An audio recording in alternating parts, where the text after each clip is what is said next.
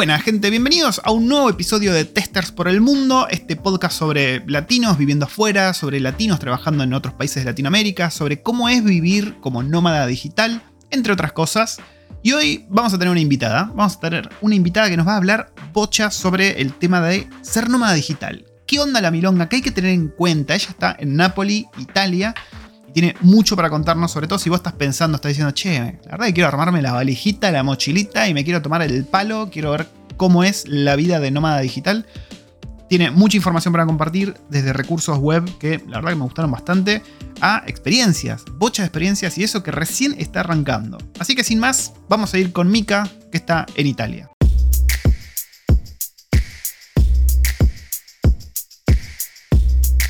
Con Mika, que Mika está en la ciudad por excelencia de la pizza, la ciudad por excelencia del Diego. Después te voy a preguntar el tema de la pizza, porque siempre en Argentina dijimos que nuestra pizza es mejor.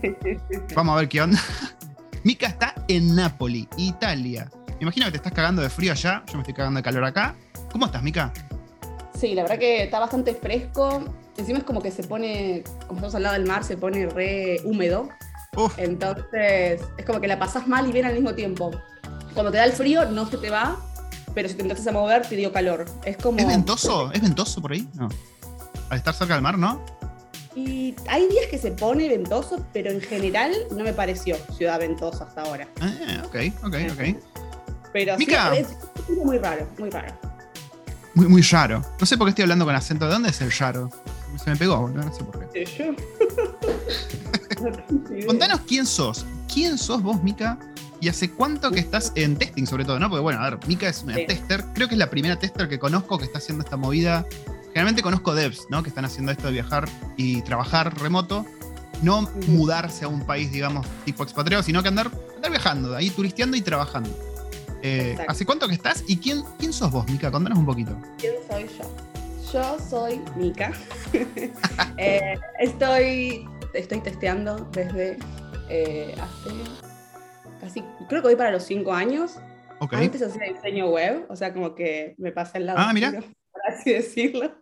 Eh, y nada, eso, a mí la verdad que me encantó. O sea, el día que, el día que probé el testing, nunca lo pude dejar, fue como encontrar mi, mi, mi razón de existir en el mundo laboral. ¿Posta? Eh, sí, posta. Posta porque yo era, a mí me encantaban las cosas de diseño, ¿no? Pero lo repadecía. ¿Viste cuando decís, ay, no quiero hacer más esto, qué paja, tengo que conectarme? O sea, horrible. sí, sí, y sí, sí. un día me dijeron, che, ¿no querés empezar a testear? Y yo fue como, ¿qué es eso? Y, y nada, y fue como, eh, una droga. Eh, nada, pero en serio, no, o sea, es como que descubrí que me encantaba y era como, sí, yo puedo trabajar de esto y me encanta que me paguen por hacer esto. Y, y nada, y empecé, o sea, fue como una transición laboral, digamos, donde la empresa donde estaba en ese momento. ¿Y te metiste de lleno en testing manual? Porque vos venías de desarrollo, ¿no? Venía O sea, de diseño. diseño- claro. Lo, que, Claro. lo, que hoy sería, lo, que, lo que sería UI UX. Claro, no front-end per se, sino el UI UX. Claro, HTML, CSS. Claro. eh, ese, ese lado, esa distinción. Uy, ¿para qué te saco las.? No, no, está bien. Mika está, labu- gente, Mika está laburando ahora. No, van a salir todas las, las Oh, notificaciones. no, perdón, no, Mika que no está laburando. Sí, estoy laburando. Ah, perdón, sí está laburando. Yo ¿Qué laburo, yo laburo horario argentino, donde sea que esté. Entonces es como. Acá son las 10 y cuarto de la noche. Y acá Y son las horario 10 y cuarto de la mañana. mi horario laboral suele terminar eh, alrededor de las 10, 11, a menos que haya deploy o esas cosas. Porque trabajo con equipos de Estados Unidos, que a veces están 6 horas menos que yo y a veces están 9 horas menos que yo. O sea que. O es sea, un tema, es un tema. Claro, ¿cómo, cómo es tu rutina esta contra horario? ¿Cómo es la, la- la onda? ¿Vos estás mira- libre, digamos, durante la mañana, durante el día y después te conectás Claro. después del almuerzo, ponele? Claro, me estoy conectando lo que sería el horario central europeo, creo que es oficialmente. Me conecto dos y media de la tarde, ponele, y le pego Sí. hasta las 10. A veces me conecto más tarde, si es que el día anterior me quedé hasta mucho más tarde. Eh, pero es como que lo voy acomodando. Por suerte es como que na- nadie me controla, me va contando, nadie me va contando las horas, es más Claro. bien objetivo, digamos. Eh, y, y nada, eso. A ver, ¿Vos si estás un en día formato- que- ¿Estás en formato tipo contractor? ¿Cómo, se le dice en Argentina contractor? Eh, ¿Que te pagan por hora o estás tipo permanente? Y... O sea, el modelo de contratación es contractor, pero yo tengo un sueldo fijo, digamos. Ah, ok. Full time. Claro. ¿y los clientes saben dónde estás vos? O sea, a ver, la pregunta va por el lado de, ellos saben que vos estás viajando, que por ahí un día estás desde La Quiaca y otro día estás desde Nápoli. La empresa, o... sea, la empresa para la que trabajo sabe que yo estoy en otro lado. O sea, por ahí no la empresa a nivel general, pero los proyectos a los que me voy sumando es como que les voy diciendo, porque es como, che, capo, no me pongas algo a última hora tuya porque son las 2 de la mañana acá y me matas. Eh, por suerte, la, la, verdad es que hasta ahora nunca me pasó de tener que quedarme en reuniones hasta más de las 11. Eh, pero es como que yo lo aclaro más que nada porque eso, pasa que hay gente que está en totalmente el otro lado del mundo y, y yo estoy diciendo, bueno, nos juntamos al final del día y las 5 de la tarde de ellos son, no sé, las 11, 12, 1 acá y, y todo bien, pero ya no, no funciona. está, copado eso igual que, te, que, esté blanqueado, digamos, ¿no? Que vos digas, che, estoy desde tal lado. Sí, el día que yo me vine, yo les dije, eh, yo arranco, arranqué en España. Me vine a Italia a hacer la ciudadanía y yo les dije, arranco acá y después, no sé, eh, pero voy a estar haciendo esto. Y igual la verdad es que a mí no, no se me complica tanto porque yo la verdad que nunca fui buena para despertarme temprano. Y, me viene joya porque es como que tengo la mañana, la verdad, o sea, si quiero pasear, paseo, si quiero dormir hasta las 12 del mediodía, duermo. bueno, sí, sí. Después estoy repila, porque a mí me pasaba antes, cuando laburaba de 9 a 6, que era como que para mí las mañanas era cero productividad. Y a mí la, como el ataque de productividad me pegaba eh, a la tarde o después de almorzar. Entonces como que me viene ideal porque tengo toda la energía a la tarde-noche y como que re bien invertido. Y si quiero pasear o, no sé, trámites o lo que sea, tengo la mañana como cualquier ser humano. Tal cual, un lujo, un lujo. Che, y vos estando así con sueldo fijo, algo que siempre hablamos acá, que a muchos les pasa. ¿Sentí la presión esa de laburar extra por estar así remoto y porque medio que se desdibujan los límites o eso? ¿O decís, listo, cerramos, son las, no sé, las 5 de la tarde del horario oficial, digamos, las 11, no sé qué hora es la que vos cortás, pero cortás y el carajo, no veo más nada hasta mañana, no me jodan más. ¿Cómo es la historieta? mira, yo con el sueldo que tengo ahora, o sea, como laburo para empresa para afuera, por eso puedo hacer esto. Si tuviese un sueldo argentino, claramente no podría. Em, la verdad que el sueldo que tengo me alcanza para lo que quiero, para lo que estoy haciendo y lo que voy a seguir haciendo. Incluso me queda margen de ahorro, o sea que no me puedo quejar.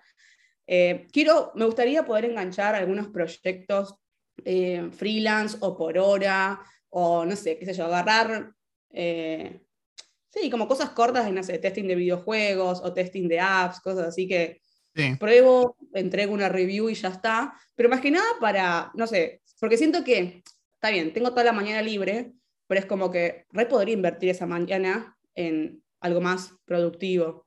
Y pero va a terminar laburando todo el día. Pero me gusta, a mí me gusta. Y, y me gusta la plata. ¿Qué Sí, bueno, ¿a quién, ¿a quién no, no?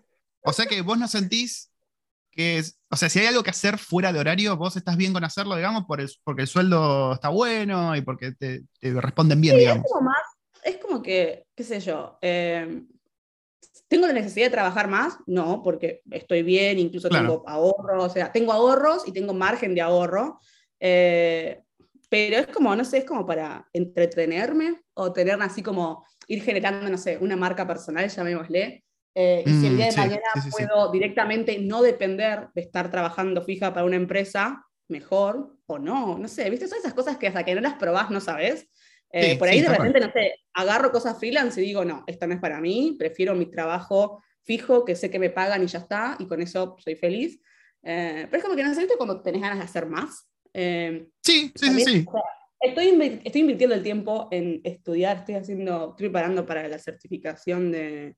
¿Y STQE? Eh, sí, pero la de Advanced Level Test Analyst. Ah, Foundation ok. Ya lo hice, Foundation ya lo hice. Eh, entonces como que tengo cosas para hacer, no es que no, no vivo al pedo, pero... ¿Sentís que rinde la certificación esa? Yo hice también la Foundation y como que nunca nadie me la pidió y dije, ah, no, no hago más nada de esto. En Argentina, en Argentina nadie la juna, y cuando se las decís te dicen, ah, y piensan que le estás diciendo, eh, soy dueño de Jordania, ¿viste? No sé, sí, sí.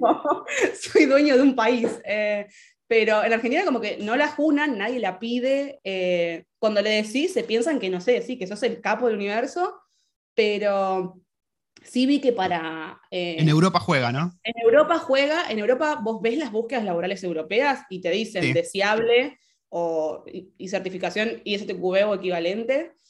A veces incluso la ponen como requisito excluyente. Eh, Ah, mira vos. Sí, sí, sí. eh, sobre todo en tipo Reino Unido y Alemania. O sea, siempre, la- casi siempre es como que, no sé, 90% de las búsquedas la mencionan, como que, che, estaría bueno que la tengas. Sí. Y, digamos, no sé, un cuarto de las búsquedas lo ponen como requisito excluyente. Eh, incluso algunas, si son para puestos con más seniority, te piden que tengas una del nivel avanzado, o sea, no solo la foundation.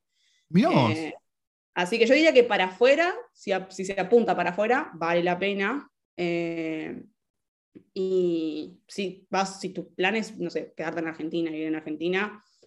o Sí, te la podés por- no, o sea, podés hacerlo como, no sé, como un desafío personal o para tener, no sé, un marco teórico sobre testing, porque no hay carreras de testing, digamos. Eh, pero como que, no sé. Ok, ok, está, bu- está No, bueno el dato. En Argentina no suma, afuera sí suma. Eh, es como que No. depende de la visión de la empresa. qué sé. Está bueno, está bueno. ¿Cuándo decidiste viajar y trabajar? O sea, te levantaste un día y dijiste, uh, quiero, quiero ser como Alan por el mundo, pero tester y, y viajar. ¿Cómo, cómo fue la historia? Quiero ser Marley. Marley, Marley en- el Marley de sistemas. Eh, no, De Iván de Pineda de Sistema, claro. claro. Yo siempre, siempre, desde adolescente dije, me quiero ir a la goma de Argentina. ¿Quién no lo dijo? Claro, eh, pero viste que como vos en la adolescente es todo perfecto, ay sí, voy a terminar el secundario, voy a hacer esto, esto y esto, y pumba, a los 21 estoy viviendo, eh, no sé, con el príncipe Carlos. No, claro que no, no pasa así. Eh, y, y nada, como que eh, yo la- laburé en gastro- gastronomía bastantes años antes de meterme en sistemas. Y, En gastronomía, ¿eh, copado? Sí. El pasado, es el pasado más oscuro todavía. Eh, y nada, eh, era como que yo siempre tenía como, viste, ese sueño de, el gran sueño de tu vida, quiero irme afuera, quiero irme a vivir afuera.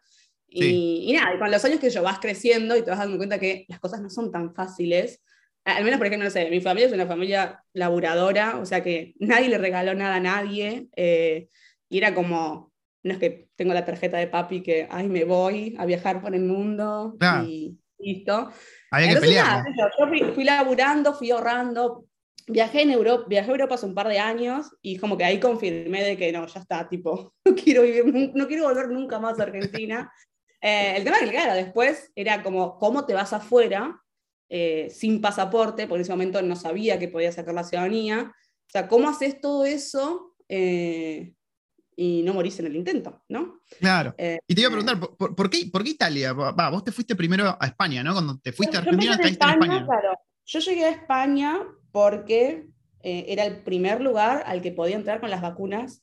Porque encima de eso, que la pandemia complicó cualquier historia, ¿entendés? Cualquier plan que... Mi plan inicial era, me voy a hacer una working holiday y de ahí arranco, ¿no? Me voy a Alemania a una working holiday. En Alemania hay mucho mercado de sistemas. Sí, Arranco sí, sí, por ahí, después paso una visa de trabajo y bueno, veo que, dónde me lleva la vida. Pero ¿qué pasó?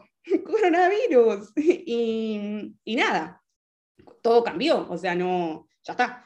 y era como, bueno, durante el año, ponele, ¿cuánto duró la pandemia fuerte en Argentina? Un año y medio más o menos, un año. Sí, sí, sí, sí. Y, y yo era como, diciembre del 2019, era como que yo ya estaba reconvencida que en marzo, abril me iba a Alemania de Working Holiday. Tenía los ahorros, tenía todo para irme. Y cuando me acuerdo que empeza- empezaban a decir, no, este virus en China. y yo era Mm, como, sí. bueno, un virus en China, qué sé yo. Y en enero la algo se pone más. En febrero se pone más heavy. Y yo digo, loco, ¿qué está pasando? Yo me quería ir. Eh, y qué suerte que no saqué pasajes, ni la visa, ni nada, porque lo hubiese perdido. Eh, y nada, y después arrancó la pandemia y fue, bueno, en dos, tres meses seguro se termina. En dos, tres meses seguro se termina. Y pasaron casi dos Sí, años. sí, y seguimos. Eh, seguimos. lo, bueno es que, lo bueno es que en ese periodo yo descubrí que eh, podía hacer la ciudadanía italiana. Entonces dije, bueno, me voy, no con una working holiday, sino que agarro todas mis cositas, mi plata y me voy. Eh, en un momento de la pandemia dije, si este va a ser mi plan, necesito laburar para afuera, así que eh, me puse como 100% decidida a conseguir un laburo para Estados Unidos y lo conseguí. Y después cambié a otro, porque el que estaba no me gustó. Y mm, eh, porque era, o sea, venirte, sea, para viajar necesitas plata, obvio, pero para hacer el trámite de la ciudadanía también. Y entonces, entonces eso, nada, pasé un laburo remoto que me aseguraba que iba a poder vivir y existir en Europa hasta que tenga mi pasaporte. Y, y así empezó todo. Empecé por España porque con las vacunas que tenía... Podías ir ahí. Era el lugar donde me dejaban entrar, básicamente. ¿Todavía seguís con la idea de ir a Alemania? Y sí, pero primero es como que ahora mi plan es, bueno, una vez que tenga el pasaporte, que ya falta poquito, eh, mi idea es eh, estar, no sé, ir rotando ciudades eh, por un mes, tipo, estoy un mes en esta ciudad, un mes en otra, y no sé, de acá a un año o dos, decir, bueno, conocí todos estos lugares, ¿dónde me puedo ¿Cuál me quedo? Claro. Claro. hoy, si tuviese que elegir hoy dónde quedarme, conociendo muy poco de Europa, es como que sí, probablemente Alemania sea una de las mejores opciones, o Ámsterdam, porque son ciudades donde si me llego a, cansar o aburrir o lo que sea de mi laburo actual, sé que hay ahí hay laburo de sistemas y bien pago. Eh, ¿A vos te gusta sufrir con los idiomas o sabes hablar italiano, alemán u holandés? Porque irse a esos países me imagino que es un tema, ¿no? Es me doy a ver, tengo facilidad. Vas a comprar pan y no sabe cómo decirlo. ¿Cómo, cómo es la historia? a ver, me doy maña, o sea, tengo facilidad para aprender idiomas, sí. Acá en Italia me pasó que yo venía, no sé, metiéndole al italiano y cuando llego en Nápoles hablan un napolitano, que es un dialecto del italiano, oh. que no se entiende nada. o sea, vos lo escuchás y es como, ¿qué está diciendo esta gente? como yo con el inglés eh, cayendo acá, no entendía nada tampoco. No, no, pero acá es muy fuerte, porque si vos sabés en italiano, eh, vos lo entendés. O sea, la idea es general, la entendés. Sí, sí. es como el portugués, más o menos algo cachás. Claro, más o menos casás. Acá cuando te en napolitano, es como que cortan las palabras, hablan muy rápido, y es como que todo el italiano que habías aprendido eh, no te sirve para nada. Eh, entonces es, difícil. yo tengo, tengo que aceptar que estoy como recansada de que todo lo que consumo es en italiano porque me pasa que por la geolocalización, cualquier página que abro, pumba, italiano. Busco YouTube, pumba, la publicidad en italiano. Sí, todo en italiano. Instagram me aparecen unas publicidades red turbias en italiano. Las búsquedas en Google me pone siempre cosas en italiano y es como, señor, no entiendo, no se da cuenta que no entiendo. Lo mete VPN, mete VPN Argenta que te salte la publicidad de Trivago. Sí, sí, no, no sé. Y es como, eh, y Alemania, lo que tiene Alemania puntualmente es que eh, a ver, fuera Italia, la verdad que el dominio, donde estoy ahora, por lo menos el dominio de inglés es casi inexistente, eh, lo cual a veces se complica bastante porque no sabes en qué idioma expresarte eh, ah. y la gente no te entiende y es re desesperante. entonces, hay, digo que hay cosas que sí, que las padecí, sobre todo trámites que tuve que hacer por la ciudadanía sin hablar italiano, fue duro porque encima se te empacan y no te quieren leer lo que le escribiste en el traductor, y es como, señor, no, no me pose más, o sea. Em, pero nada, yo si tuviese que elegir, me iría a una ciudad donde se hable inglés, o donde el nivel de inglés que se hable sea bueno. Berlín. Ah, por eso Alemania u Holanda, claro. Claro. Eh, honestamente, España no me llama, pero... ¿Por qué? No, no sé. A mí tampoco, pero quiero saber por qué. es, muy, es, muy, cercano, ¿no? Argentina. ¿No se siente como muy cercano? Como que no cambias mucho. Bueno, acá en Nápoles es una versión potenciada de Argentina, pero mala. O sea, una versión potenciada y mala de Argentina. Eh, pero, sin inflación y todo eso. Claro, pero con gente gritando todo el tiempo, caos. Eh, oh, uf. Ahí te das cuenta que somos más tanos que españoles nosotros. sí, sí, totalmente, totalmente. Yo estuve en Barcelona, estuve en Madrid y me parecen ciudades hermosas, pero no sé si viviría ahí. No sé, no sé por qué. No me. Estás para algo más tranca. Y por ahí, sí, por ahí te, Alemania te va a venir bien. El Reino Unido por ahí también te va a venir bien. Claro, Reino Unido, yo sé que, eh, tipo, si mi, lugar en el mundo sería Reino Unido, pero ahora está fuera de la Unión Europea, así que no, no es una opción viable. Sí. Eh, Ah, claro. Por eso, por eso la alternativa sería, no sé, Irlanda, Holanda. Mira, yo eh, diría que esquives Irlanda porque está medio picante con los latinos. Hay mucho racismo contra ¿Vos los latinos en? Irlanda. Sí, sí, sí, sí. De hecho, hace poco hubo un problemón que Pero, no yo voy a si ser, pero yo voy a ser italiana cuando vaya a Irlanda. Ah, bueno, por ahí zafa, ¿eh? pero son muy racistas con, con cualquiera que no es Irlanda. Sobre todo los, los purretes, ¿viste? Hay como banditas de pibitos de, no sé, 13 años, ponele, que se ponen re picantes, pero re Ay, picantes. no sabía eso. Sí, sí, yo estoy Oh. en varias comunidades de argentinos por, de latinos por tal lado. Y en Claro. Irlanda hubo un, un problema bastante grande hace no mucho, que un pibe de rapi, va, de rapi irlandés, ¿no? Eh, brasileño, tuvo un altercado con unos pibitos de estos que son medio como pungas irlandeses, digamos. Vinieron como 10 pibitos a, a darle masa y el brasileño se no. defendió y sin querer mató a uno. Ay, no, qué horror. No, no, y no te puedo explicar después la guerra que se armó. O sea, después había videos de, de los pibitos estos persiguiendo latinos en la calle, no, sí, se, se puso re picante, pero ya venía con esto del racismo, ¿viste? Se ponen muy densos los pibes eso. Caso Así de nada. emergencia, caso de emergencia, me tiño de Colorado. Soy extra blanca, transparente, donde no paso ni 10 segundos al sol, o sea que tengo un color blanco. Y te haces pasar por la y decís que sos Claro. muda. Y claro, y me hago que soy irlandesa criada en, no sé, en alguna colonia. qué sé yo. Eh, nada, pero esto es- viste, o sea, por eso quiero hacer esta movida de estar un mes en diferentes lugares. Y ver qué onda, y elegir. Porque yo, por ahí voy un mes a, no sé, a, a Dublin o a Cork y de repente veo, no, che, esto la verdad que no me gusta, chau besito. Eh, o por ahí, no sé, de repente me voy un mes a, qué sé yo, a la capital de Estonia y, de- y digo, no, este es mi lugar en el mundo. Pero es como que, no sé, tengo que... Hay mucho laburo en Estonia últimamente. No sé qué está pasando con Estonia, con sistema y contratar que- gente afuera. Estonia tiene, un, tiene todo esto de la residencia fiscal y todo un montonazo de facilidades fiscales y legales para, para que la gente se registre o registre empresas que, Ah, que llama, que muchísimo. Eh, vos incluso podés tener empresas en Estonia sin tener que estar viviendo ahí, cosas así son. Entonces, todas estas facilidades fiscales atraen mucho a la gente, además de que es hermoso y extra barato, extra barato vivir Claro, ahí. está cerca, que- va, digamos, está cerca de Sí, Europa. estás en querés ir a- Europa. Sí, sí, sí. Sí, Europa está todo cerca. Eh, Claro. No, la verdad que, o sea, acostumbrado a distancias de Argentina, acá está todo, acá nomás. Eh, como que viajaste dos horas y estás en otro país totalmente diferente. Y, y lo mismo Portugal. Portugal también tiene, porque está toda esta movida ahora de atraer nómades digitales justamente. ¿Por qué? Porque hay gente a la que vos no le pagás, pero ellos gastan en tu país. ¿Entendés? Claro, están trayendo guita una- a tu país. Es una removida. Vienen a invertir plata y vos solo no, no haces nada. O sea, pagan alquiler, compran cosas, hacen Sí, sí, turismo y listo. Entonces, hay países que están dando visas de nómada digital. Estonia, eh, República Checa, Portugal, eh, Croacia. Hay algunas son más fáciles, otras más difíciles, otras tienen más requisitos, menos requisitos, pero duran un año y vos te podés quedar en ese país eh, Y ver qué onda un año. Y eso es como, esa es la alternativa a la gente que no tiene pasaporte. O sea, así- viajarías sin pasaporte. Sería bueno, el, está bueno. el módulo, el módulo de la charla. Y, eh, y nada, eso. Eh, Che, vos cuando, cuando empezaste a buscar, ¿no? ¿Por dónde buscas? Porque decís, ok, me quiero ir, quiero laburar remoto.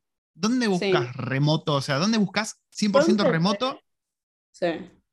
Bueno, mira, hay una movida muy grande ahora de contratar gente en Latinoamérica porque eh, somos baratos. O sea, no somos tan caros como alguien de Estados Unidos y laburamos muy bien. Eh, y nuestra metodología de trabajo y cultura es bastante parecida a la estadounidense. Sí. Entonces, como que tenés varias alternativas. Hay portales de laburo remoto. Eh, comúnmente está- esos están más orientados a, eh, a yankees, básicamente. Pero a veces tenés suerte. Eh, hay un montón de laburos remotos, de portales. O sea, vos pones en Google Remote Jobs y te salen un montón de portales. Eh, Incluso esos que suenan a spam o a sitios medios turbios, viste que hay algunos que se llaman, no sé, remoteshops.com o Bueno, cosas sí. así. Pero te das cuenta, o sea, cuando entras te das cuenta cuál se ve turbio y cuál no. Cuál solo quiere tu currículum, cuál solo quiere tus datos y cuál tiene propuestas posta. Eh, y después, yo los dos que tuve, ah, o sea, el que tuve y el que tengo, los conseguí en LinkedIn. Eh, LinkedIn, la verdad, o sea, mis últimos creo que, sí, todos mis trabajos eh, fueron por LinkedIn. O sea, buscando y filtrando. O sea, pones 100% remoto. filtrando, 100% remoto. Eh, sí. Y pasa que LinkedIn está como tan poco valorado, la verdad. no, LinkedIn es un caño. Pasa que hay mucha falopa últimamente con las cosas que postean. Sí, bueno, pero ahí está, ese, es el tema de vos cómo armás tu red. Yo en mi red de LinkedIn tengo más de 4.000 personas, ¿entendés? Y solo tengo gente que me interesa, o sea, recruiters o eh, gente que comparte cosas que a mí me interesan, ponerle. Y nada más. Y a ver, es una red social profesional. Sí, tenés después la gente falopa que pone, ay, ¿de qué color debería ser la remera que de mi trabajo? No. y la encuesta, ¿tomás café o mate? besito, ¿entendés? La cosa es vos en LinkedIn tenés una red de calidad, no hace falta que por ahí generes contenido, pero que de vez en cuando participes. El LinkedIn lo que tiene es eh, como un... Eh, cada usuario de LinkedIn tiene como un índice de ventas, creo que le llaman, eh, que es como tu calificación de usuario, ¿no? Sí. se puede buscar, os pones en LinkedIn, en Google SSI, LinkedIn, y te dice, y te dice cómo estás rankeado vos en las búsquedas o en la plataforma. Uh, nadie lo sabe, nadie lo hace, pero lo que está muy bueno es que te dice, em, eso te da una idea de qué tanto parece tu perfil en LinkedIn. El primer laburo que conseguí para afuera me vinieron a buscar a mí. Me escribió un tipo en LinkedIn. Eh, yo no, no, me había postulado. Eh, sí, una, ¿vos tenías algo en tu perfil que decía, hola, quiero trabajar remoto? Yo, no, yo recién arrancaba. LinkedIn hace años que lo tengo súper actualizado todo el tiempo tiro likes, a veces comento, comparto cosas. Y gente, actualiza en sus LinkedIn. Claro, básicamente eso, usen LinkedIn. Y varios recruiters de los laburos donde yo estaba me decían, Nika, buscamos cualquier cosa y apareces vos primera siempre. Y yo es como, gracias. es como, funciona, el tener funciona. Eh, cualquiera que ponía test, estaba ahí yo, primera, pumba, en la lista. Eh, y nada, y me había empezado como a mover, a decir, porque ponele que yo yo en pandemia cambié de laburo, el, o sea, en 2020 cambié de laburo en agosto. O sea, re arriesgado cambiar de laburo en pandemia. ¿no? En el medio del bardo. en el sí, sí, como me acuerdo cuando se dije a mi familia, era como, mm, Mica, ¿te parece? Y yo era como, me voy, me voy, y cambié de laburo. Chau, chau, adiós. esto fue en agosto. Eh, y, y, yo agarré y dije, pará, y en agosto fue también que decidí, porque en agosto fue también, es, a fin del 2020 fue cuando empecé a ver que no iba a ser fácil trasladarme y que después iba a estar el tema vacunas. Entonces fue, bueno, primero, laburo remoto, después, vacunas. Tercero, legalidades de emigrar, digamos, ¿no? Em, y me acuerdo que había empezado a ver, a decir, bueno, a ver qué hay en LinkedIn, qué sé yo, y se ve que ese movimiento que yo empecé a tener en la plataforma, independiente o no de si postulaba o no, hizo que le empiece a aparecer mi perfil a gente fuera del ámbito local o a empresas, ah. eh, a empresas que buscaban eh, contractors. Y un día me escribe un señor, y viste cuando, viste que en LinkedIn te escriben cualquier cosa, y me dice, hola, no sé qué, eh, un yankee, nombre extra yankee, y vos ya no sabes si pues, es un bot, si es real, si es fake, si no es fake, si es el, estafador de Tinder, ¿viste? ¿No? Y encima, esos que te mandan con el coso que dice email, ¿viste? Que tienen como la cuenta premium. Claro, no, bueno, este, este era un mensaje encima normal, o sea, peor todavía, porque el email vos decís, bueno, pagó para tener esto. No, este era un mensaje de random. Y no sé qué, laburo para una consultora, o sea, somos una consultora que tenemos, contamos en Argentina, pero para trabajar para afuera, que qué sé yo, querés participar. Y yo fue como, oiga, esto es muy bueno para ser real. Pero viste, en ese momento de que estaba empezando justamente la búsqueda para trabajar para Estados Unidos, dije, voy a probar. Y mm, y era un señor real, y era una empresa real que contrataba. No, era Baires Dev, buenísimo. Claro, no era Baires Dev, era una empresa real que contrataba eh, en Argentina para clientes estadounidenses. Eh, pagaban, no sé, no, tenía un montón de argentinos, entonces le empecé a escribir por LinkedIn a argentinos que veía que tenían contratados como para decir, che, esto es ah, real. esto, es posta, no me, no me van a escamear. No, pasa que, a ver, pasarse, dejar el laburo en relación de dependencia y pasarse al mundo contractor para afuera, eh, es, si es un salto de fe. Si no, conoces, a nadie que lo haya hecho, eh, es sí, es, es, alto salto de fe. Yo no sabía de nadie que laburase para afuera. Y era como, ¿qué hago? Y me acuerdo que encima el proceso de entrevistas fueron dos entrevistas, una semana y entré, ¿entendés? Yo digo... entrevistas técnicas y medio jodidas o, entrevistas a ver qué onda si no sos un asesino no, serial y ya? La, primera entrevista fue con el recruiter este, que era un tipo de 50, eh, yankee, que era extra piola. Y, me acuerdo que tipo terminamos hablando de mi color de pelo, porque videollamada, yo siempre tuve el pelo de colores, es como, terminamos hablando de eso, pero fue como una entrevista terriblemente relajada, él me preguntó, obviamente por mi experiencia, eh, me preguntó como por cosas puntuales que se necesitaban para el rol, eh, pero fue como extra, eh, extra informal todo, ¿viste? Y nada, y me dice, bueno, mira, me encantó tu perfil, se lo voy a presentar al cliente, al líder del equipo, y, y, vas a tener una entrevista con el líder del equipo y con él como si fuera el CTO del cliente. Digo, bueno, buenísimo. Pero viste como, tipo, fue como mi primera entrevista, no había tenido ninguna entrevista para afuera, era como, qué sé yo, era, mis expectativas eran nulas, ¿entendés? Sí, sí, sí. Encima después me dice, ¿cuánta plata querés? Y yo tipo, no tengo idea, porque ¿Puede darme dinero? Y fue como que, me acuerdo que pregunté ahí en el channel de, de QA Mercenaries y fue como, alguien me tiró un número y yo dije, bueno, sí, qué sé yo, mi primer laburo, eh, arranco por acá. Y mm, y nada, eh, tuve la entrevista técnica, llamémosle, con el líder de QA, que era un chico ucraniano. Y mm, me acuerdo que me hacía preguntas muy específicas y yo entraba a delirar como estoy delirando ahora.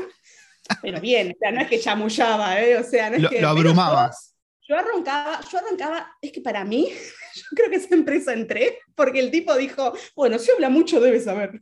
Porque porque yo siento que cuando terminaba de hablar, el chico este se quedaba mirando la pantalla. Y decía, ok, next. Procesando. sí, sí, para mí que lo dejaba como ahí, quedó recalculando. para, y, vos estás, a ver, arrancaste por España y ahora estás en Italia. Los sueldos que suelen dar los yankees para los, los latinos, digamos, están bien para vivir en Latinoamérica, pero cuando te vas a un país del primer mundo, medio que te quedas a gamba. ¿Vos no te pasó eso? ¿O cómo, ¿Cómo es la historieta? Porque yo, por ejemplo, si ahora agarras un laburo para Yanquilandia y le quisiese cobrar como argentino, yo acá no, no llego ni a pagar el alquiler, creo. ¿Cómo, ¿Cómo es eso? Estar en el primer mundo trabajando como frila latina para Estados Unidos. No sé si se entendió. Sí, entiendo la. Mira. Pues una duda que tengo yo con, todos los que hablo que están laburando. Yo hago testing manual. Eh, creo que sería, mi rol oficial sería eh, QA Analyst. Como soy senior, te pagan mejor que a cualquier tester común, o no sé, es común, pero como... Con menos seniority. Claro, y como tengo las certificaciones, como que puedo robar un poco más, ¿viste? Ah, ok, ok, ok. Y además, y además eh, yo creo que soy una... Eh, yo creo que chamullo muy bien. entonces, entonces, como que el sueldo que yo tengo está por encima de lo que, lo que ganaría un QA manual. Ah, ok, ok. No gano, no gano como alguien que hace automation o un desarrollador, claro que no, porque tampoco soy tan ladrona, pero eh, el sueldo que tengo, la verdad es que me permite vivir tranquila. No te digo que me puedo ir a vivir a un chalet en Suiza, pero, qué sé yo, acá por ejemplo en Nápoles, yo tengo un departamento de dos ambientes para mí sola. Eh, y entre todos los gastos de comida, departamento, transporte, lo que sea, eh, me queda un tercio de sueldo de ahorro. O sea que... Ah, re bien. Eh, no me puedo quejar. Y ahora estoy haciendo cuentas, estoy haciendo cuentas porque, bueno, Argentina siempre. eh, Los traumas. Porque me quiero, tipo, el... Nada, viste, qué sé yo. La, la, verdad es que si vos venís con la, la costumbre de cómo se vive en Argentina acá, con un sueldo en dólares eh, es fácil acomodarte y la calidad de vida acá es bastante mejor. Eh, yo ahora me quiero ir a Reino Unido, que Reino Unido es carísimo. Eh, sí. todo sale bien. En abril voy a estar ahí y estoy haciendo cuentas y sé que no te digo que voy a tener que gastar ahorros, pero casi que voy a estar gastándome todo mi sueldo completo, ¿no? Como sé que es temporal y que voy a estar en Reino Unido, no sé, tres, cuatro meses, no me calienta porque después me voy a cualquier ciudad y ahorro. Eh, y además tengo como mi backup de ahorros personales, digamos. Eh, claro que clave es un segundo laburo, ¿no? Frilo. Y sí, por eso a veces digo lo del laburo. ¿Quién filo. No sabe? sé- ¿Quién sabe no que estás haciendo un segundo laburo? claro, no sé si agarraría otro full time, porque la verdad que el que tengo eh, es bastante Te consume. Demandante. Sí, eh, y además en este donde estoy tengo como muchas chances de capacitarme, crecer, ascender. Entonces como que no quiero descuidarlo solo por más plata, Sí, porque posta que es una muy buena empresa y no quiero, eh, no quiero arruinar esta oportunidad tan Está buena. me perfecto, está perfecto. Che, ¿qué, qué Eh, comunidades te encontraste? Pará, ¿qué, qué ibas a decir? ¿Cómo? ¿Cómo? ¿Cómo dice? nada, eso. Entonces eso, como que no puedo, o sea, el sueldo que tengo me deja vivir tranqui. Es cuestión de armarte un presupuesto, investigar bien dónde querés estar y Sí, no a patinártela. O sea, nada, a ver, no te digo que no vas a vivir una vida de lujo, pero es como que tipo, para vivir, o sea, es sería vivir lo mismo que Arge- lo vi- vivir de la misma manera que vivís en Argentina, pero en un lugar con Amazon. Básicamente. Claro. Entonces, es como que pones cosas en la balanza. Si querés darte lujo, sí vas a tener que ganar un un montonazo de plata. Eh, Sí, sí, sí. ¿Sabes qué? Nota al margen. El otro día me, me pasaron un post de alguien en Reddit que contaba que laburaba así frilo, ¿no? El chabón era desarrollador. Y laburaba, Ujú. tenía siete contratos al mismo tiempo que ninguno sabía que estaba haciendo los otros contratos. El chabón decía que él era la mediocridad misma, ¿no? En cada uno, porque claro, está haciendo siete contratos a la vez, imagínate. Pero estaba haciendo Wow. 700 mil dólares al año. Dice, a mí no me Mm. importa, o sea, ser mediocre, nada, total, hago esta guita al año después, chao, nos vimos. Es que eso, o sea, bueno, si trabajás con esa mentalidad es como que sí, también. Yo también podría agarrar pero tres, bueno. cuatro laburos, me, me consigo algún, re mal lo que voy a decir, pero me consigo algún junior que me ayude No. y, eh, y nada, le pago, le pongo Ojo, uno no de los mala, cuatro ¿eh? sueldos, le pago uno de los cuatro sueldos que gano y tipo, fallas me en vendo, como, me vendo como senior, laburo como junior, malísimo. Pero sí, qué sé yo, lo haces tres, cuatro meses y te hiciste la plata para todo el año. Sí, Pero- sí, sí, sí. Es malísimo. lo. No, no estamos recomendando esto, gente, ojo. No, no, no, claro que no. una nota al Además, margen. o sea, a mí me gusta lo que hago, me gusta hacer bien lo que hago. Hoy justo me dieron mi performance review y tipo era como que derrochaba estrellitas mi, mi, mi review. Entonces como que a mí me gusta eso, ¿entendés? No quiero, eh, si voy a hacerlo mal, no lo voy a hacer. Eh, Claro, vos, vos tenés días de, días de vacaciones, digamos, o vos me dijiste que estás con un sueldo fijo, pero al mismo tiempo es tipo contractor. O sea, vos tenés días de enfermedad o días. La empresa, la empresa donde estoy, la verdad que es como que hace ya siete meses que estoy acá, ocho, eh, y no tengo ninguna queja. Nunca pasó en la vida, pero no me puedo quejar.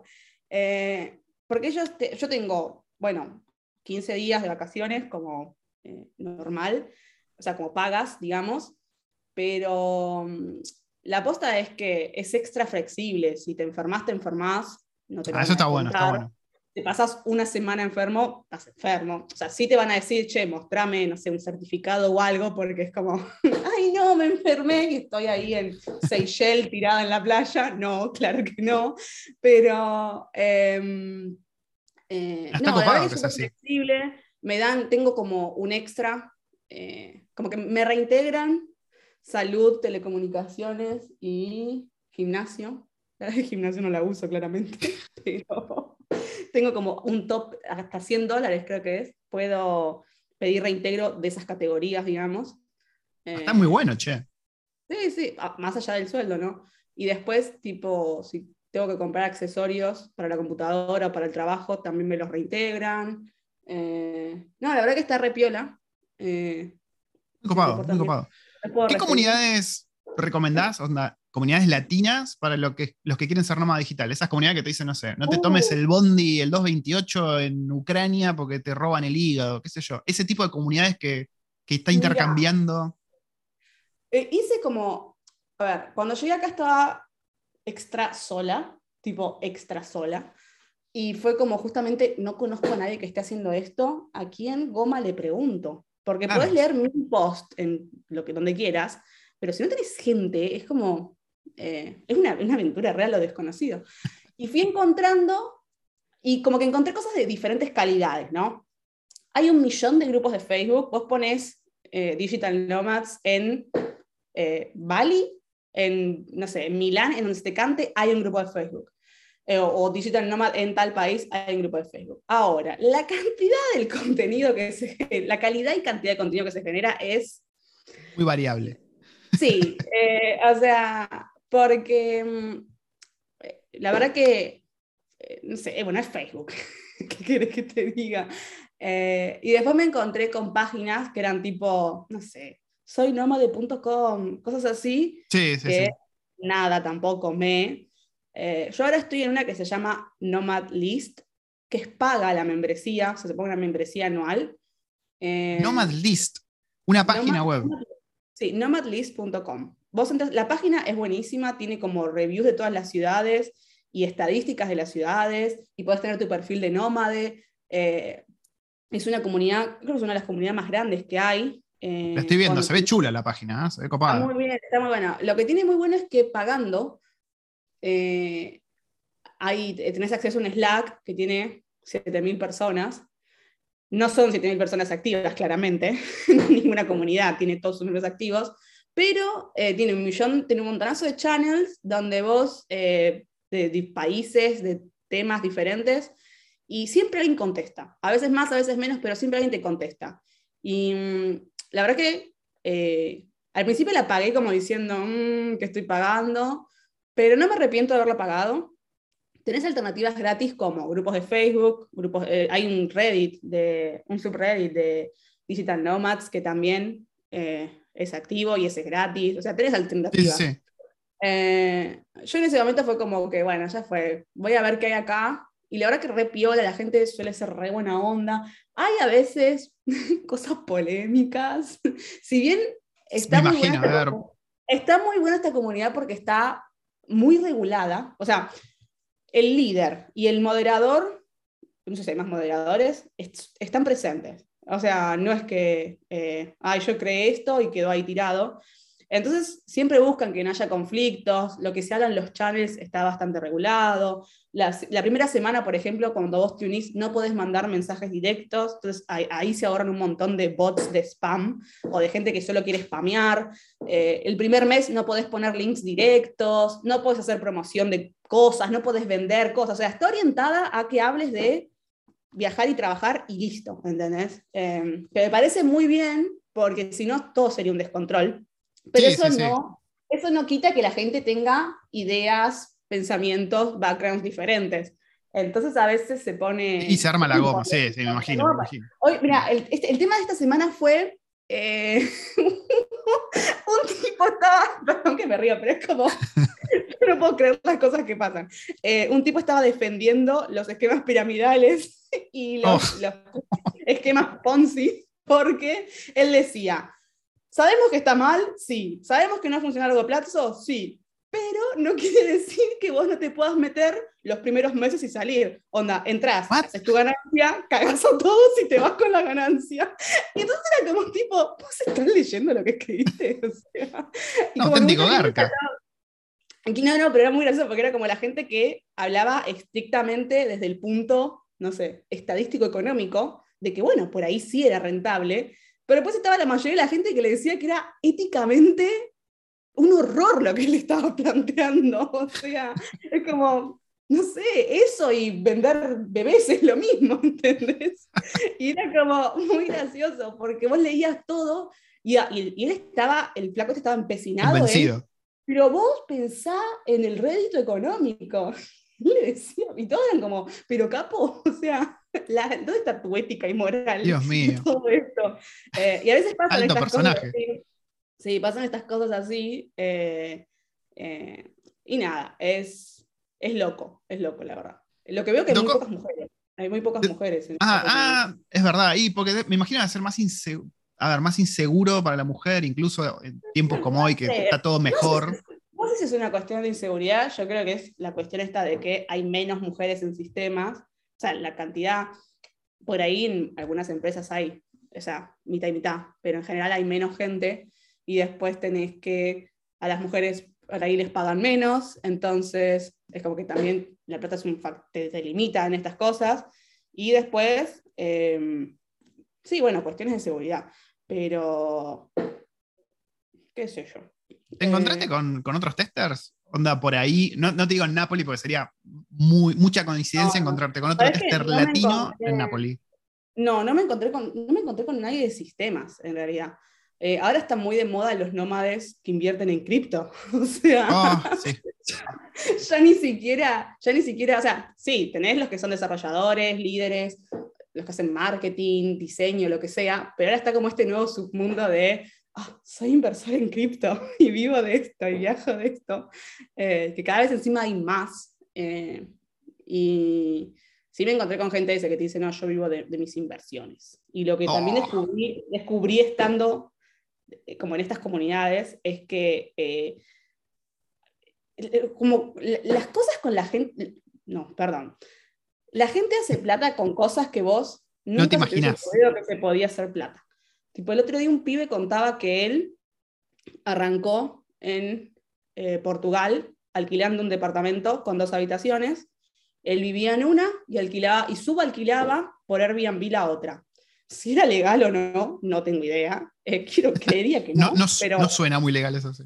entonces, ¿qué hizo el pibe? El pibe alquiló esta habitación, eh, como, el- como el departamento estaba en una buena zona de, de Lisboa, creo que era, eh, tenía eh, flujo frecuente de, de- de- como de alquiler turístico. Entonces, cuando alcanzó la estabilidad de esa habitación, la suficiente para que le pague el alquiler completo, él se fue de ese departamento y alquiló su habitación. O el departamento completo con dos habitaciones. Y se fue a vivir a otro departamento. What? Donde. O sea, Sí, sí, sí. entonces, claro, vivía de la renta de ese. Él tenía su trabajo y vivía de la renta de los subalquileres o Airbnb de eh, su residencia principal. Y como que empezó a hacer eso hasta que tuvo suficientes ahorros para directamente alquilar una propiedad, remodelar, alquilar a largo plazo, remodelarla y solo vivir de alquileres de Airbnb. Eh, no eran de él. no lo hizo.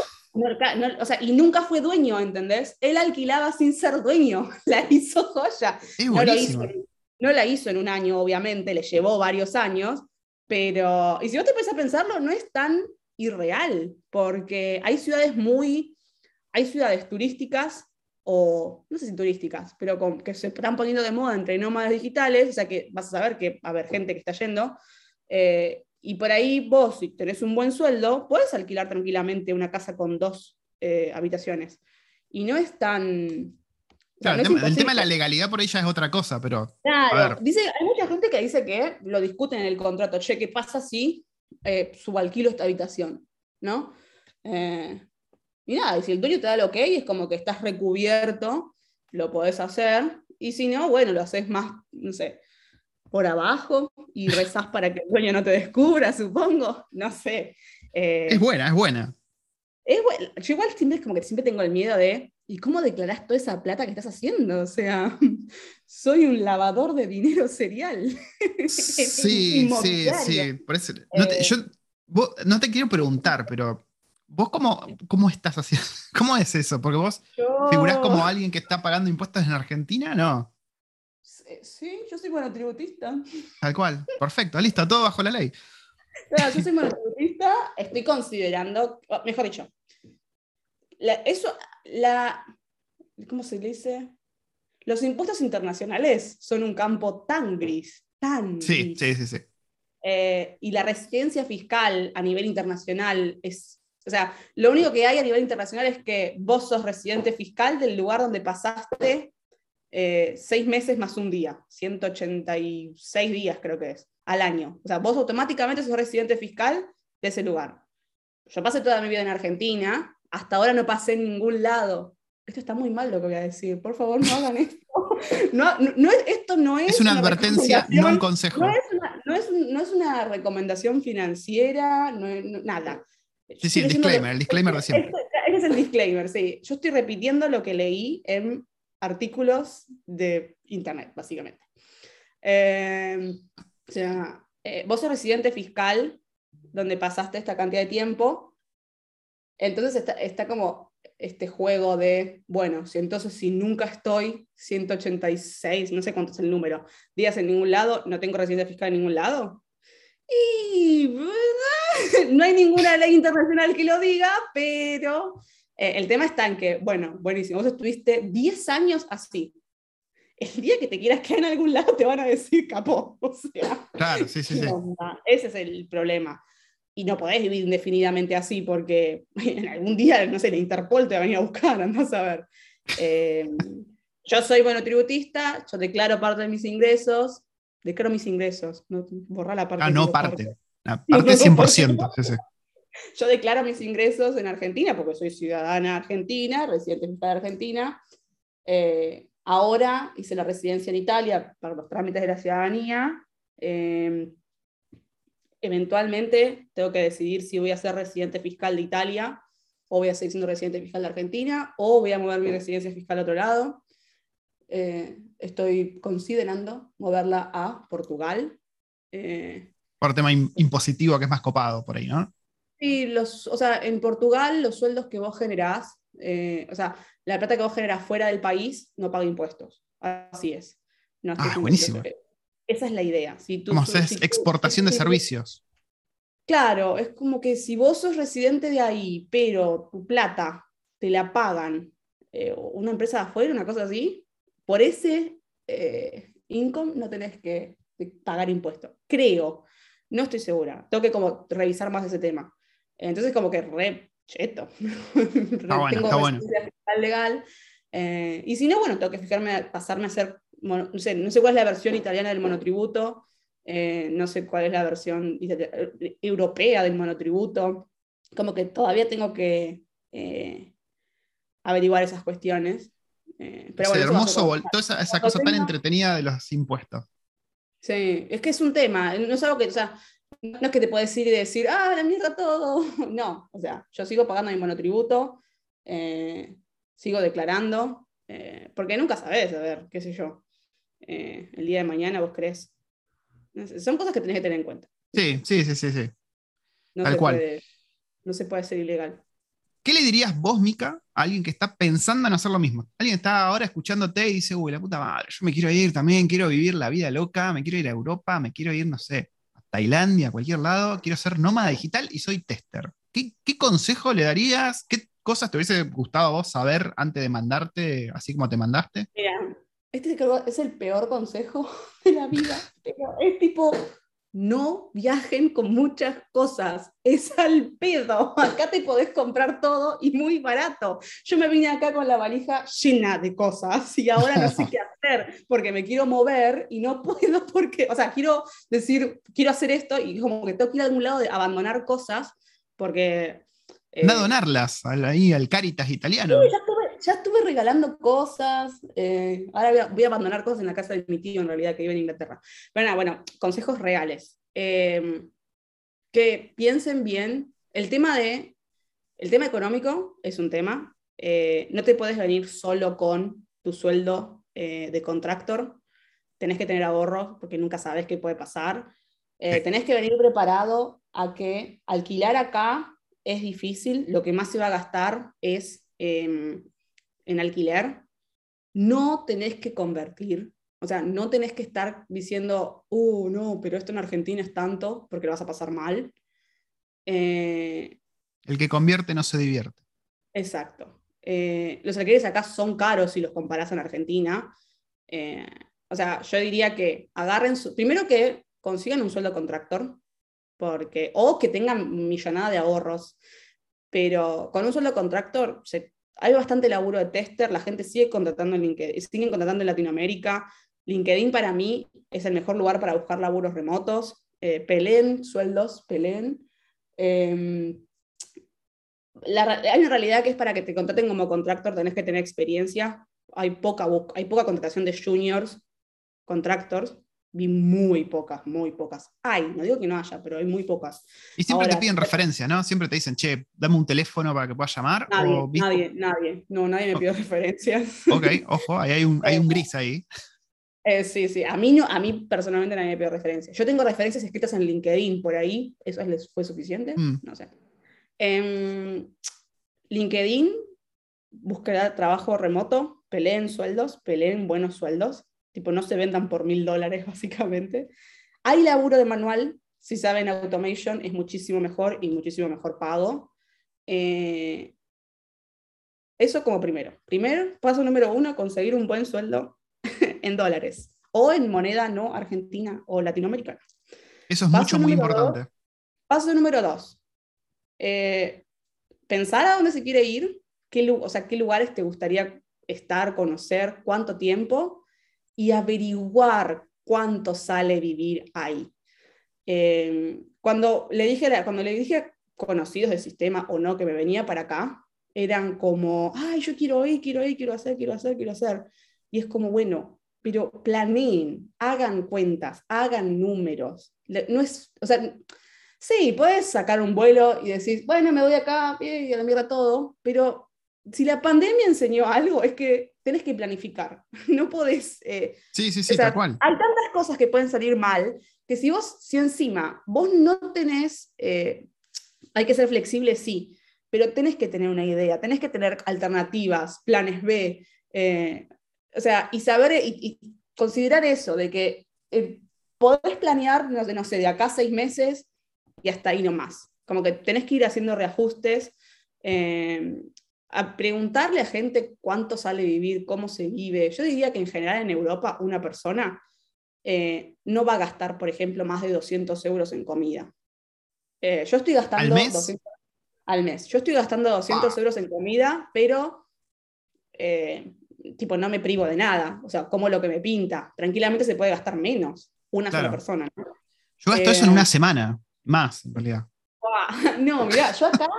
pero somos cuatro, claro. Ayer hice, ayer hice una compra de supermercado grande, gasté 75 euros, pero compré fiambre, salame, cerdo, un montón de lácteos, huevos, verduras. O sea, hice una compra que me va a durar semana y media, dos, eh, y compré cosas caras. O sea, tranquilamente podría estar viviendo compré cereales, por ejemplo, un montón de cereales, porque soy, no sé, adicta a los cereales, qué sé yo. Y, son cosas como que caras, que si vos estás en, no sé, en bajo presupuesto, no te vas a gastar 5 euros en una caja de cereal, claro que no.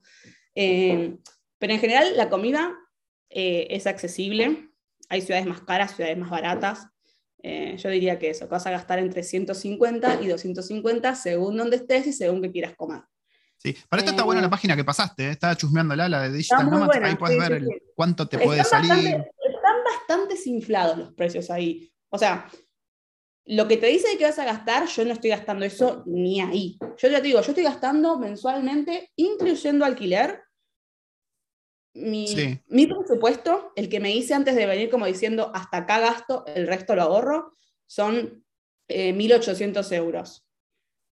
En la práctica acá me di cuenta de que el primer mes que llegué sí tuve ese gasto. Pasa que yo ahora hace ya varios meses que estoy acá en Italia, ¿no? Eh, pero como que con 1.800 euros eh, puedo vivir. Debe, ser un promedio, pero yo acá entré a Wellington y hice 3.289 dólares por mes. Que supongo que para una persona puede que esté bien, ponele. Pero sí, debe ser un promedio. Sí, o sea, pasa que el tema está en, está en que, en cómo vos quieras vivir, dónde vos quieras vivir, porque por ejemplo, yo acá tengo un departamento para mí sola de dos ambientes, ¿no? Pero podría estar en un buen eh, ambiente, ponele. También. podría estar en un ambiente, podría estar en una casa compartida y estaría gastando un cuarto de lo que gasto en alquiler. Es, son decisiones personales. Eh, hay ciudades donde sé que voy a tener que compartir departamento porque ni chance, o voy a tener que patinarme todo el suelo si quiero vivir sola, pero eh, hay ciudades más caras, ciudades muy baratas. Acá, eh, Italia, los precios varían mucho entre el sur y el norte y los, centros turísticos. El norte es más cheto, ¿no? Sí. Sí, sí, sí, sí, muchísimo. El, norte es como que yo siento que el norte es europeo, el sur es Argentina. esa, diferencia es, pero real, es real. Eh, yo diría que eh, eh, analicen bien la plata que tienen, cuánto quieren gastar y cuánto se va a gastar en esas ciudades, porque, y que tengas ahorros, porque si te pasa sí, eso es clave.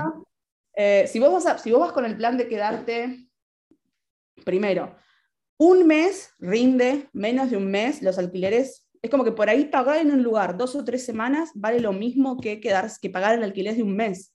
Entonces, por ahí no te conviene y es mucho más desgastante eh, moverte cada dos, tres semanas y por ahí sí te conviene quedarte un mes o más en cada lugar. Sí, sí, sí. Eh, y mm, te van a pedir depósitos, eh, siempre piden depósitos. Eh, Airbnb eh, está caro y ah, últimamente están matando muchísimo con las comisiones. Y, es que realmente no está pensado, ¿no? El Airbnb onda para el, el que quiere laburar desde, es más para el que va a vacacionar, digamos. En realidad, estuvo, cambiando, estuvo cambiando bastante y ahora ofrece estadías mensuales y descuentos por estadías mensuales. Pasa que el tema de Airbnb es que varía muchísimo, como está pensado desde, un, desde el punto de vista turístico, el precio varía por temporadas. Entonces, yo pago, no sé, mil euros en invierno, en verano voy a pagar 1300.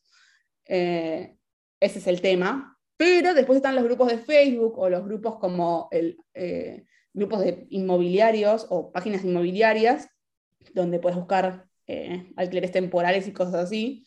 Eh, y, página, y cada país siempre tiene alguna página donde buscas eh, también eh, habitaciones en departamentos compartidos.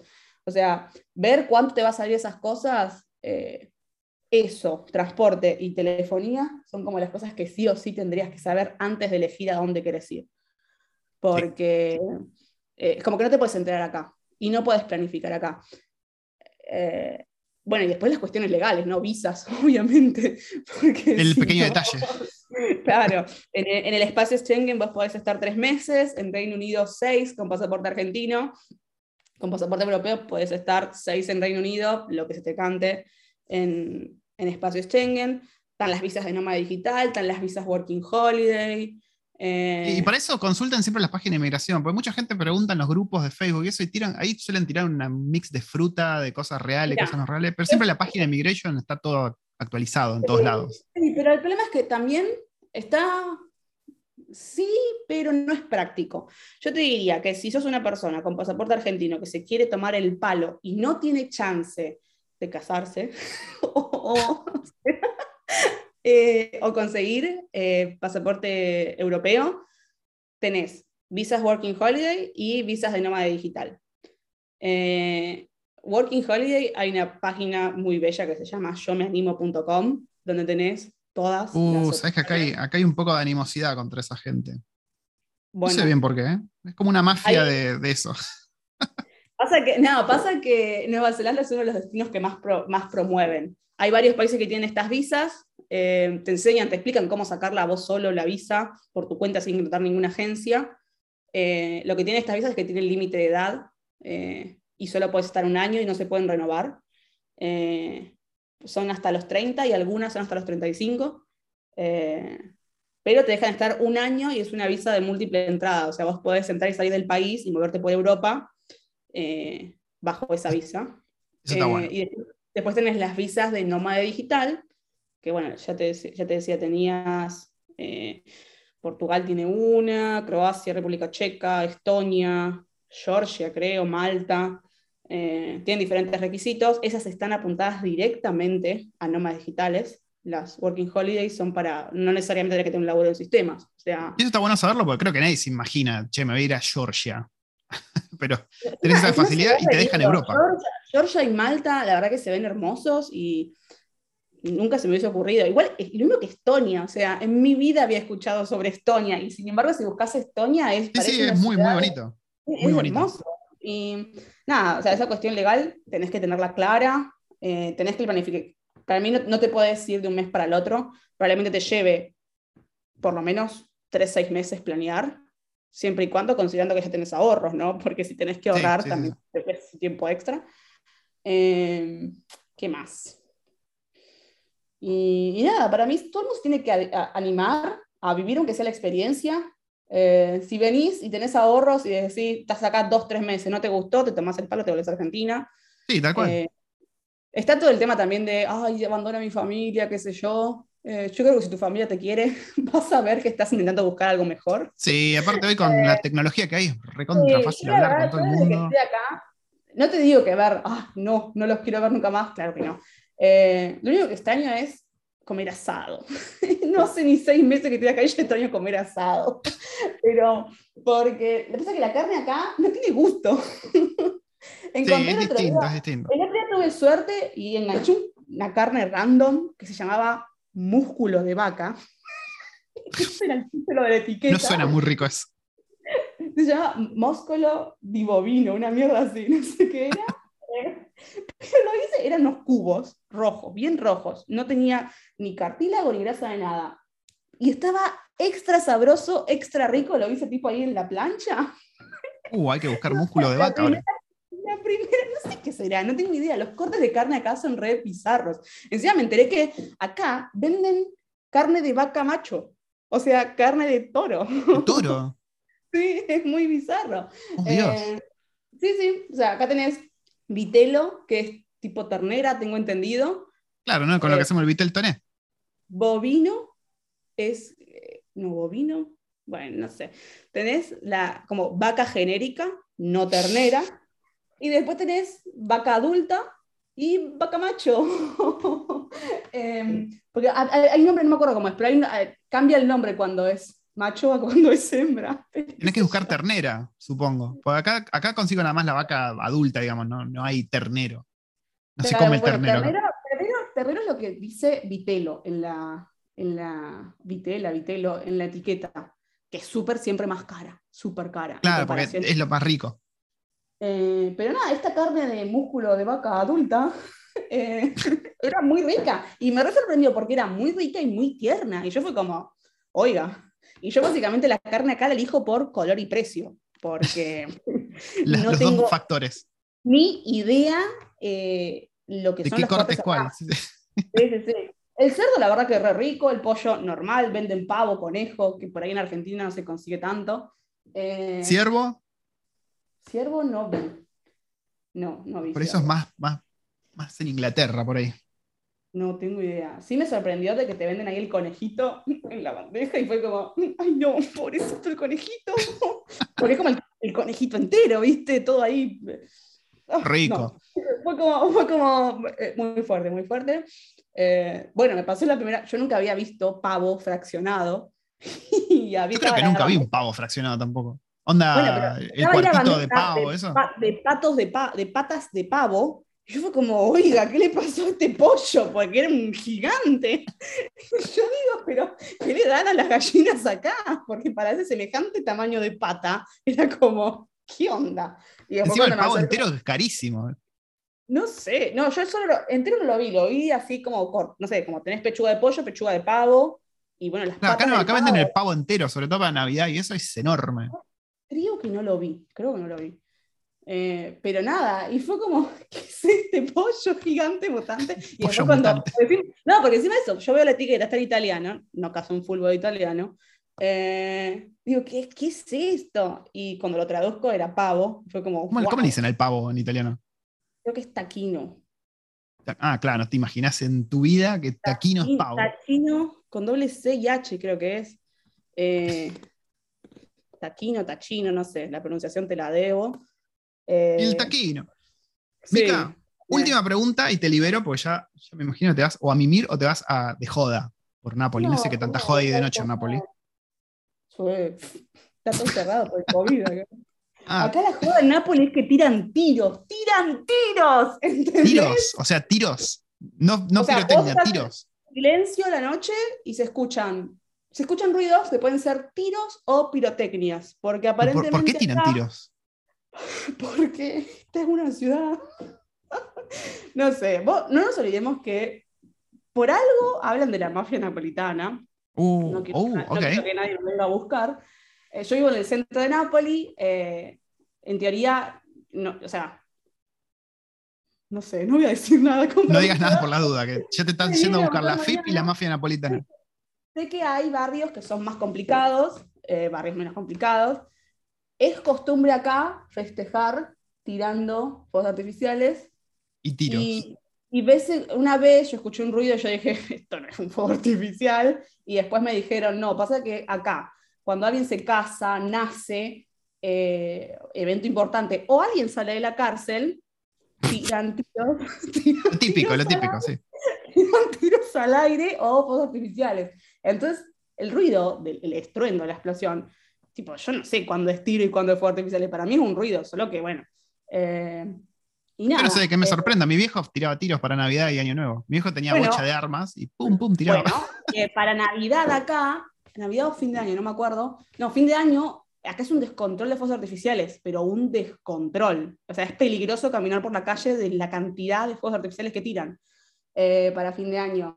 Y a la tarde, cuando estaban viendo los chicos para acá, eh, unos que venían temprano, eh, me dice, uno de los chicos me dice, vimos un nene de entre 10 y 12 años tirando tiros en la calle, al aire. Eran balas de salva, pero estaba dándole ahí con la pistola y el padre estaba al lado. Y ella dice que ellos venían caminando porque estaban trayendo la valija con agua, el agua que íbamos a tomar a la noche, claramente. Eh, y dice que el, ven al nenito y se quedan como en shock porque era un niño disparando al aire con una pistola y un tipo grande al lado, y como que sale una mujer gritando en italiano, y, ellos pensaron que, nada, bueno, lo están cagando a pedo porque al nene disparando al aire. Y no, la señora solo estaba quejando de que vayan más lejos porque estaban haciendo mucho ruido. No. Pero sí, eh, o sea, pero un niño disparando al aire. Es más, después a los dos o tres días, uno de estos chicos me trae, yo le dije eh, que me trajeran un casquillo, porque nunca había tenido un casquillo de bala. Y me trajeron uno. Porque, no, no, es muy... Un nuevo colgante. Muy, muy bizarro, muy es una cultura muy... Acá Napoli tiene cosas muy argentinas, cosas eh, muy italianas y cosas muy napolitanas. Eh, esto de los, yo esto de los tiros no, nunca me lo hubiese imaginado en ningún lado. Yo tampoco, la verdad. Va, eh, yo me crié y era normal eso donde yo vivía, pero porque mi viejo era así pero nunca escuché que fuese normal en ningún otro lado. No, a mí me llama, o sea, todas las noches de vez en cuando escucho fuegos artificiales o barra tiros, quién sabe, a chequear. Eh, y, y, nada, yo siempre pienso, ¿viste? Estoy en la cama la noche, pero ahí escucho y digo, ay, mira, se habrá casado, habrá salido de la cárcel, ¿qué habrá pasado?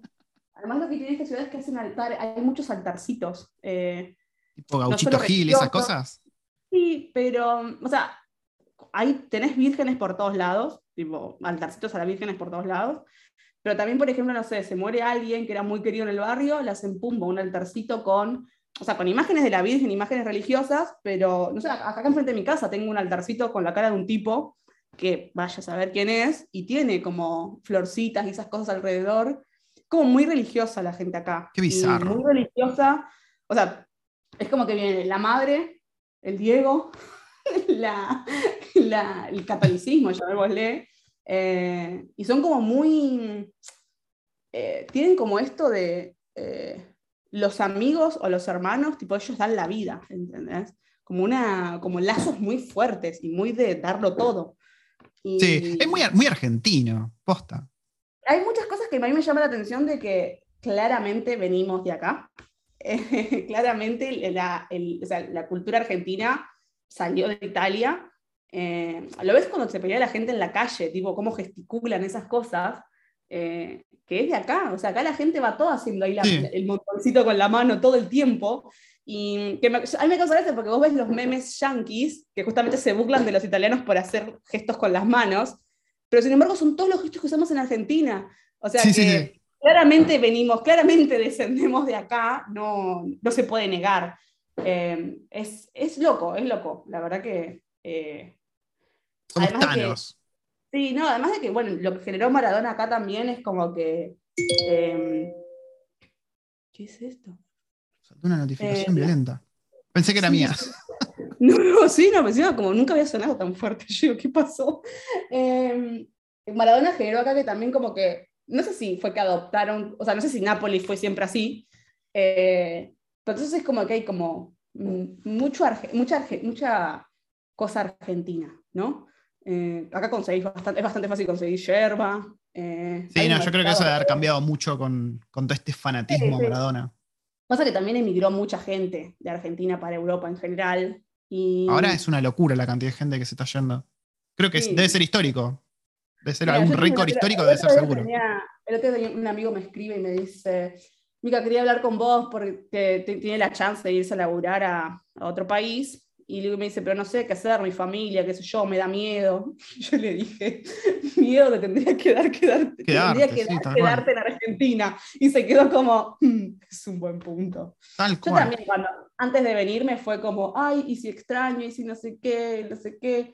Y, y sí, lloré cuando antes de subirme al avión, obviamente, eh, pero eh, qué sé yo, sé que si me quiero volver, me puedo volver, o sea, me saco un pasaje y me vuelvo.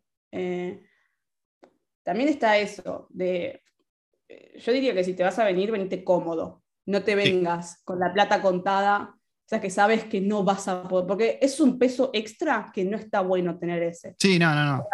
saber que te vas sin saber si algún día vas a poder volver, no. Como que sentís que estás en la cuerda floja. Sí, no, eso es como, o sea, qué sé yo, si te animás a hacerlo, hacelo, pero es como para mí, entre el estrés de estar en un lugar desconocido, el estrés de que estás, o sea, vos solo manejándote todo, y si encima te sumás al estrés de que no sabes cuándo vas a ver a tu familia y esa angustia, no, ni chance, va, yo no podría hacerlo. Yo me vine y, hasta el último momento venía pensando eso, de que, ay, se extraño, y todos me decían lo mismo, si extrañas te sacas el pasaje y volvés, o sea. sí, sí, tal cual. ¿Qué vas a hacer? y eso me eh, lleva a, la última pregunta que te quería hacer, que es, vos, hoy, ahora, ¿no? Si yo te digo, ¿vos pensás que esto es sostenible a largo plazo? Este modo de vida de ir alquilando por puchitos en cada lado y moviéndote, onda, a largo plazo, esto, esta versión actual, ¿no? Que es como la del mochilero en el 2000, que te ibas un año, ponele, a, no sé, juntar kiwis acá y después a Tailandia y demás, o ves que, que es algo que lo puedes sostener indefinidamente, o pensás, como dijiste, instalarte y de quedarte en un lugar una vez que ya encuentres el lugar que te guste, o pensás volver, capaz, ¿cómo, cómo lo ves? Mira, yo creo que eso depende mucho de cada uno. Em, personalmente, quiero hacerlo. Sé que no lo puedo mantener en el tiempo porque es agotador. Y además, no, tener, no pertenecer a ningún lugar también es como otra carga que llevas en la valija, digamos. Eh, independientemente de cuestiones, imagínate que no hay temas legales de por medio, ni fiscales, ni nada. Eh, un mes viajando todo el tiempo, ¿no? Perdón, años y años viajando, rotando de a un mes. Eh, primero que es un estilo de vida caro, más caro que si te quedas en un lado. nunca terminás de conocer gente, o por ahí sí, si, no sé, encontrás justo un grupo al que te puedes unir. Viaje? Sí. Es como que es muy solitario. Eh, eh, dependés de, no sé, si vos, o sea, puedes ir haciendo amigos en el camino, pero nunca nada a largo plazo. Si no tenés pareja, es como que sos vos y el mundo y la gente que conoces en el momento y después te tenés que ir. Como que no te puedes encariñar porque sabes que te vas a ir. Claro. Eh, como que tenés que considerar demasiadas cosas. Yo sé que lo quiero hacer, lo voy a hacer por, digo, uno o dos años, pero por ahí, no sé, lo hago seis meses y digo, no, ya está, me cansé, quiero quedarme acá y me quedo. Eh, es como que tenés que en serio evaluar todos los aspectos financieros, emocionales, relaciones, todo tenés que considerar. Sí, sobre todo los emocionales, posta, pues por ahí desde el lado financiero lo ves y decís, sí, re va esto, pero después te encontrás con que...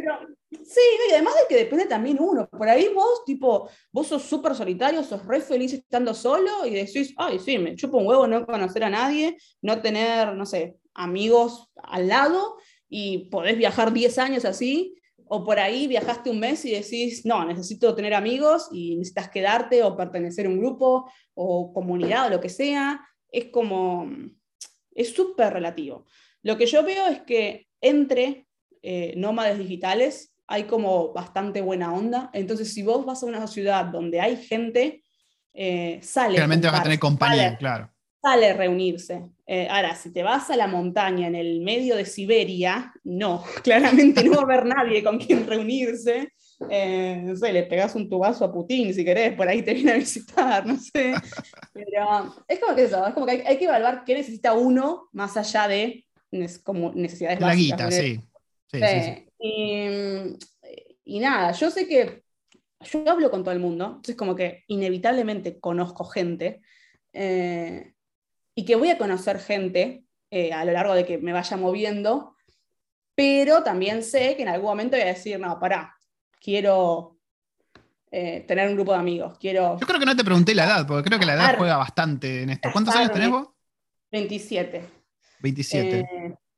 O sea, ahora, en este momento de mi vida, no tengo la presión de me quiero casar, quiero tener hijos, quiero tener una casa. No, porque, no sé, eh, soy joven.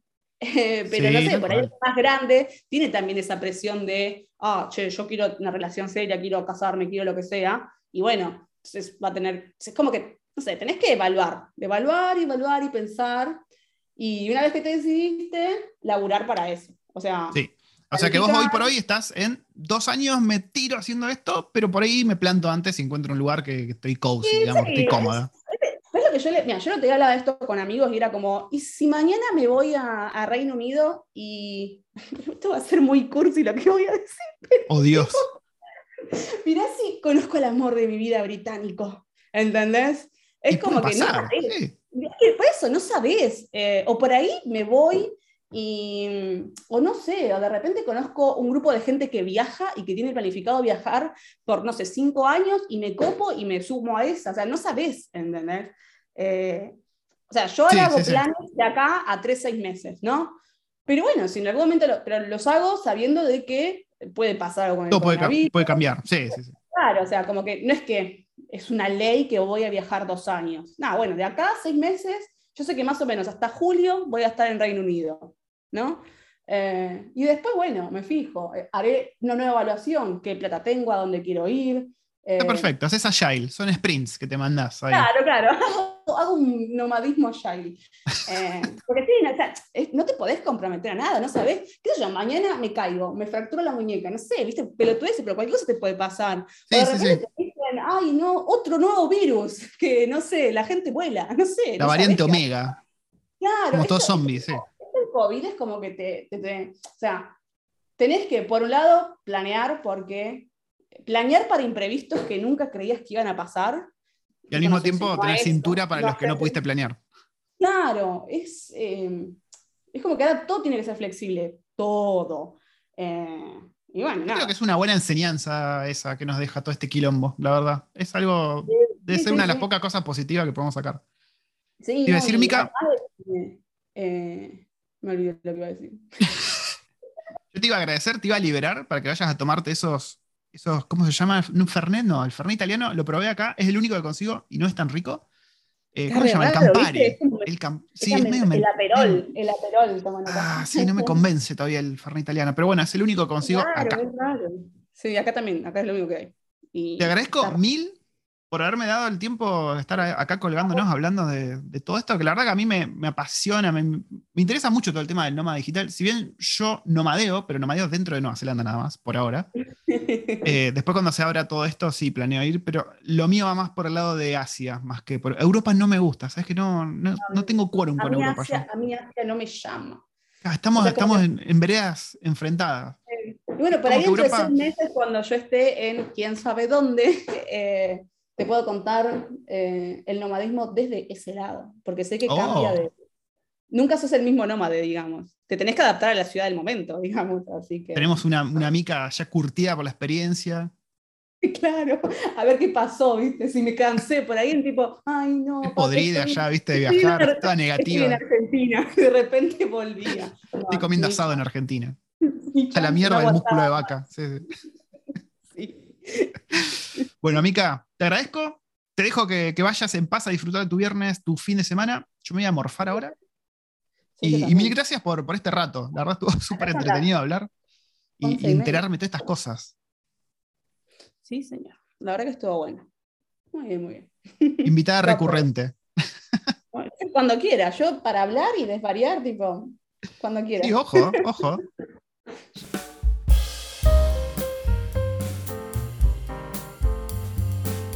Bueno, y esta fue la, entrevista, más que entrevista, charla, ¿no? Con Mika, hablando de cómo es la experiencia, cómo fue en su caso, qué cosas tuvo que tener en cuenta para irse, qué cosas se desayunó al, haber ido para allá. Em, el músculo de vaca. ¿Alguna vez escucharon comer alguien músculo de vaca? Estoy seguro que se pierden la traducción eso, así que ojo. Y muy interesante lo que nos comparte sobre el hecho de estar todo el tiempo en movimiento, ¿no? De cómo es estar un mes acá, otro mes allá, cómo lo, lo planteas desde el lado psicológico, emocional. Eh, hay cosas que hay que tener en cuenta, siempre digo yo, cuando uno considera este estilo de vida, que no necesariamente hacen a lo económico, ¿no? Porque vos ves la cantidad de plata y decís, uy, sí, quiero esto para mi vida, pero después te das cuenta que por ahí estás solo allá, o que extrañas a tus amigos o a tu familia, o que querés, no sé, asentarte, o un montón de motivos más por los cuales vos quizás no deberías estar considerando irte como nómada digital, o quizás sí, quizás es algo para vos, pero lo importante es que lo pruebes, como dijo ella, es algo que tenés que probar un año, dos años, con, con los ahorros obviamente ahí en la mano para decir, ok, esto no me gustó, me vuelvo. Pero hacerlo con la tranquilidad. Ahora sí, los dejo hasta el próximo episodio de Testers por el Mundo.